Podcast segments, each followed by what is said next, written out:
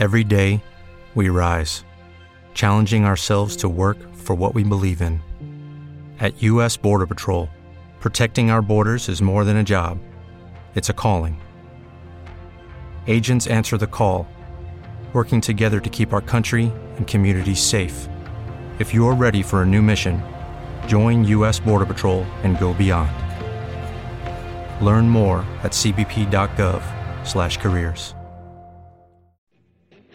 Bienvenidos a otro episodio de Criptomercados y Pymes. Si no te has suscrito al canal, por favor suscríbete y activa la campana de notificación.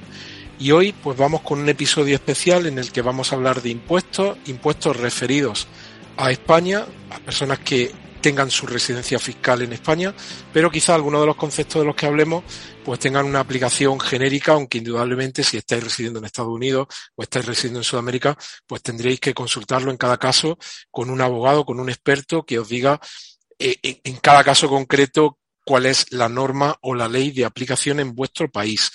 Y vamos a hablar con Carmen Gallardo. Carmen Gallardo es abogada y economista, es licenciada en Derecho por la Universidad de Granada, también cursó un año de sus estudios en Bélgica, en la Universidad de Leuven. Eh, también es licenciada en Administración y Dirección de Empresas por la Universidad de Granada y es eh, Executive Master en Derecho Empresarial por el Centro de Estudios de Garrigues, en, en colaboración con la Harvard Law School. Y tiene diferentes cursos de especialización en materia fiscal en el Centro de Estudios Financieros. Y en cuanto a la carrera profesional, pues actualmente Carmen es socia del Departamento Tributario de Merac Legal and Tax Lawyers y inició su andadura profesional hace más de 10 años en el Departamento de Derecho Tributario de Garrigues. Desde entonces ha trabajado como responsable del área de impuestos de, de una multinacional de empresas del sector logístico, empresas del sector de telecomunicaciones y, por supuesto, abogada asesora especializada en el área fiscal. Y bueno, pues eh, sin más, voy a saludar a Carmen. Carmen, hola, ¿qué tal?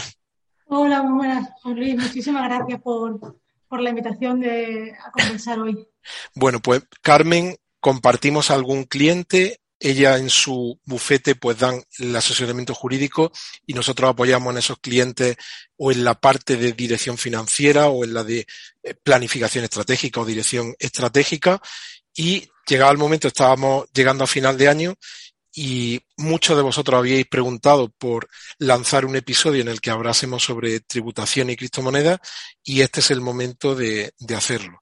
Hemos preparado un guion que intenta recoger algunas de las preguntas más recurrentes. Yo las voy a ir haciendo. Carmen irá comentando las líneas básicas.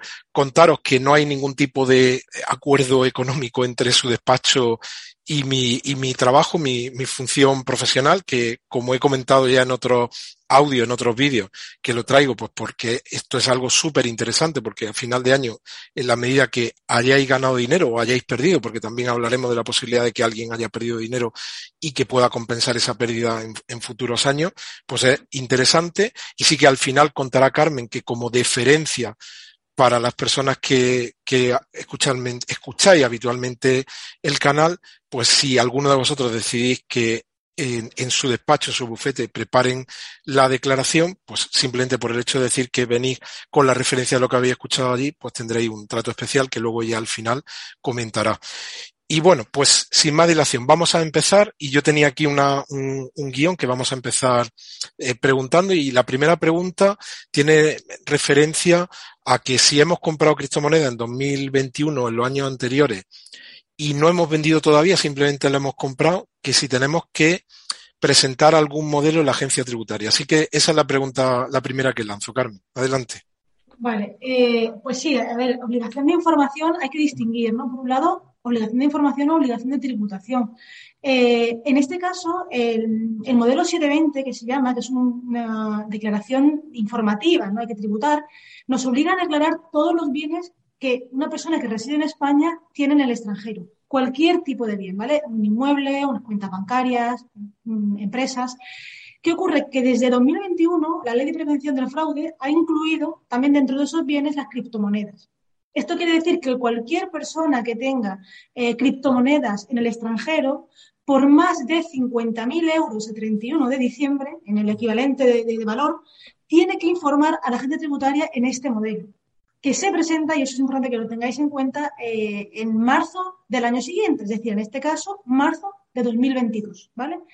Eh, ese modelo se presenta una vez, ¿vale, Juan Luis? Pero sí es verdad que no hay que volver a presentarlo en ningún otro año futuro, siempre y cuando nuestro valor en criptomonedas en el extranjero no varíe respecto al que hemos informado en este primer año en más de 20.000 euros. Si no varía ese importe, no hay obligación, ¿vale?